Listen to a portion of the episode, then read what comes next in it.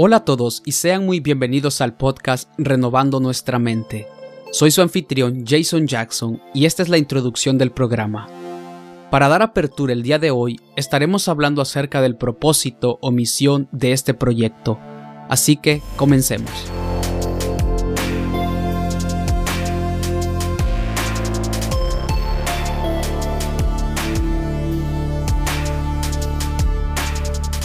Ya hace mucho tiempo atrás y para ser más específico, hace unos dos o tres años, ha habido este deseo de comenzar un podcast para hablar acerca de Jesús, la Biblia, teología, fe, etc.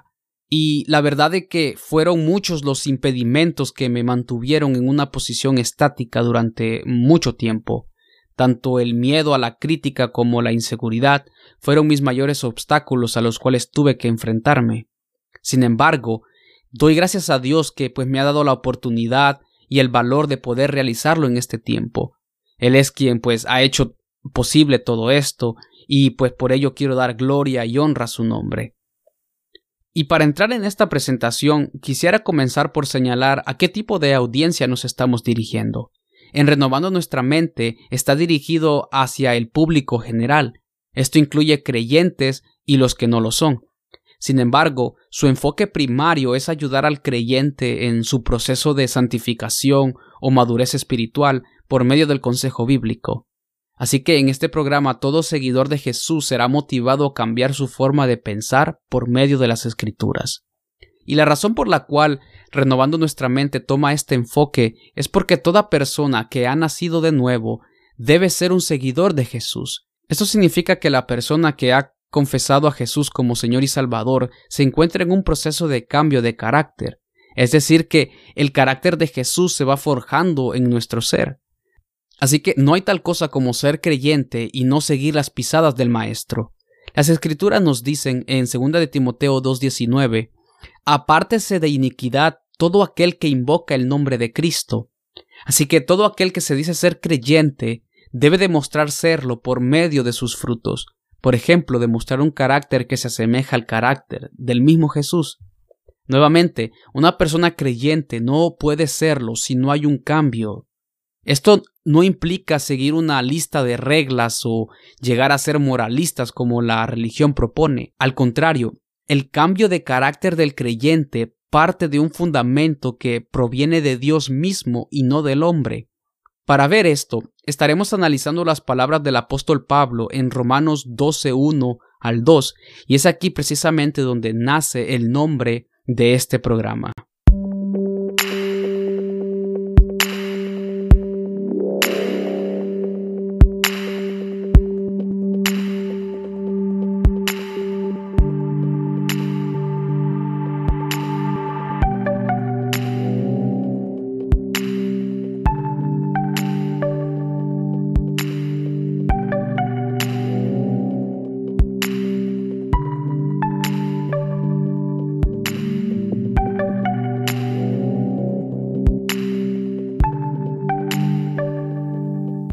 Así que Romanos 12.1 al 2 dice, Por tanto, hermanos, les ruego por las misericordias de Dios que presenten sus cuerpos como sacrificio vivo y santo, aceptable a Dios, que es el culto racional de ustedes, y no se adapten a este mundo, sino transfórmense mediante la renovación de su mente, para que verifiquen cuál es la voluntad de Dios, lo que es bueno y aceptable y perfecto.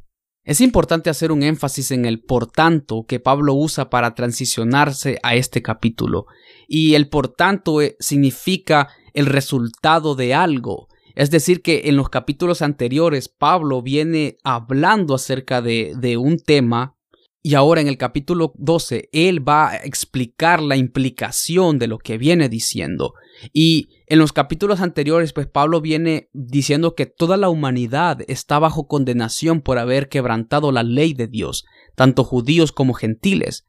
Pero en medio de eso, la gracia de Dios se mostró para con el mundo por medio de Jesús.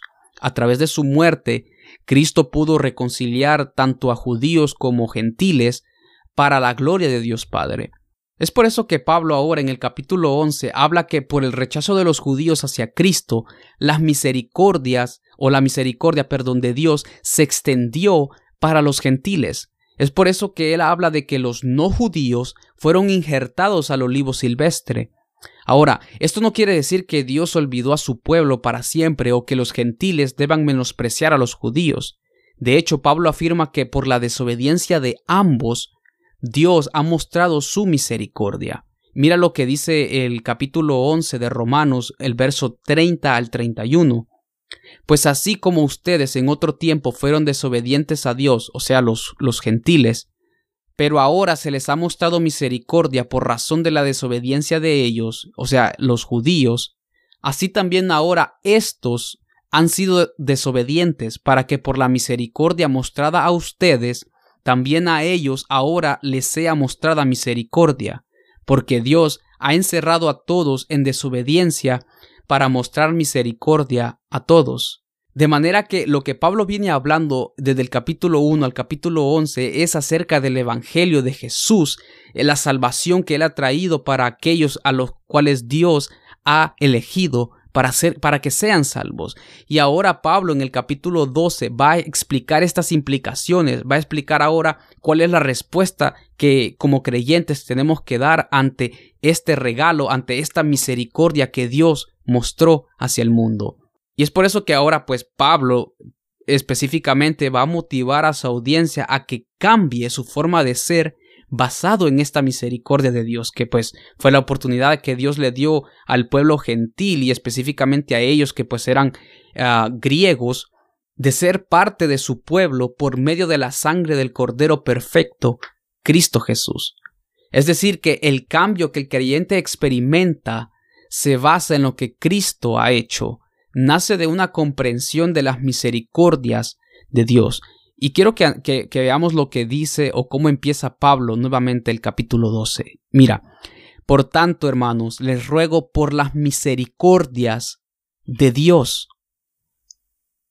El cambio no puede suceder a base de, del miedo o de un interés personal no se trata de cambiar por evitar de ir al infierno o perder un puesto de liderazgo en una parroquia o algo así.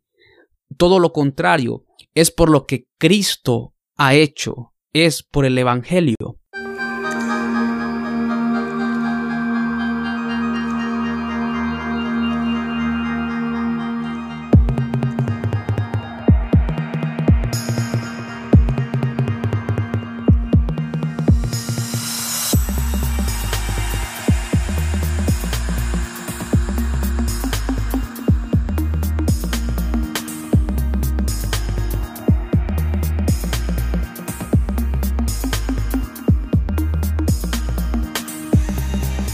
Una vez que Pablo establece el fundamento del cambio, ahora se va a enfocar en el cambio mismo.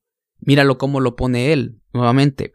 Por tanto, hermanos, les ruego por las misericordias de Dios que presenten sus cuerpos como sacrificio vivo y santo, aceptable a Dios.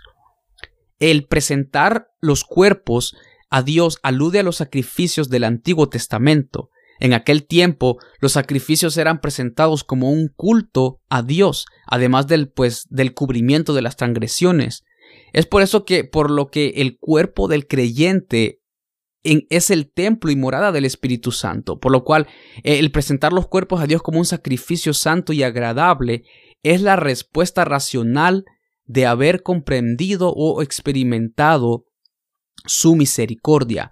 Ahora como, creyentes en la actualidad nosotros tenemos que presentar nuestro sacrificio, nuestro cuerpo, perdón, como un sacrificio vivo cada día, donde día a día mi, mi vida se la voy entregando a Jesús.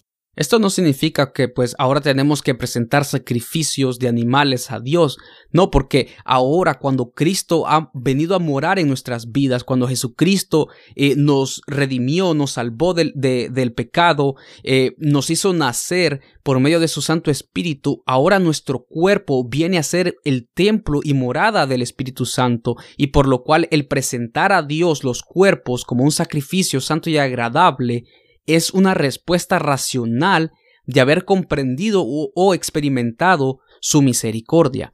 En otras palabras, así como Cristo presentó su cuerpo como sacrificio De igual manera, y como una respuesta racional ante ese acto de amor, el creyente debe presentar su cuerpo como un sacrificio para Dios. Este sacrificio en sí significa pues el, el, el, cada día yo dar mi vida, el cada día yo negarme a mí mismo, a mis deseos y dejar que Cristo vaya creciendo en mí. Esto quiere pues decir que el seguidor de Cristo vive un, un estilo de vida diferente a la cual él vivía. Ya no vive más él, sino Cristo. Ahora yo muestro más de Cristo al mundo y menos de mí. Esto en sí mismo es un culto a Dios, es una alabanza, es una forma de adoración a Dios. Míralo, mira cómo Pablo lo, lo dice. Voy a leer del principio nuevamente. Por tanto, hermanos, les ruego por las misericordias de Dios que presenten sus cuerpos como sacrificio vivo y santo, aceptable a Dios, que es el culto racional de, de ustedes.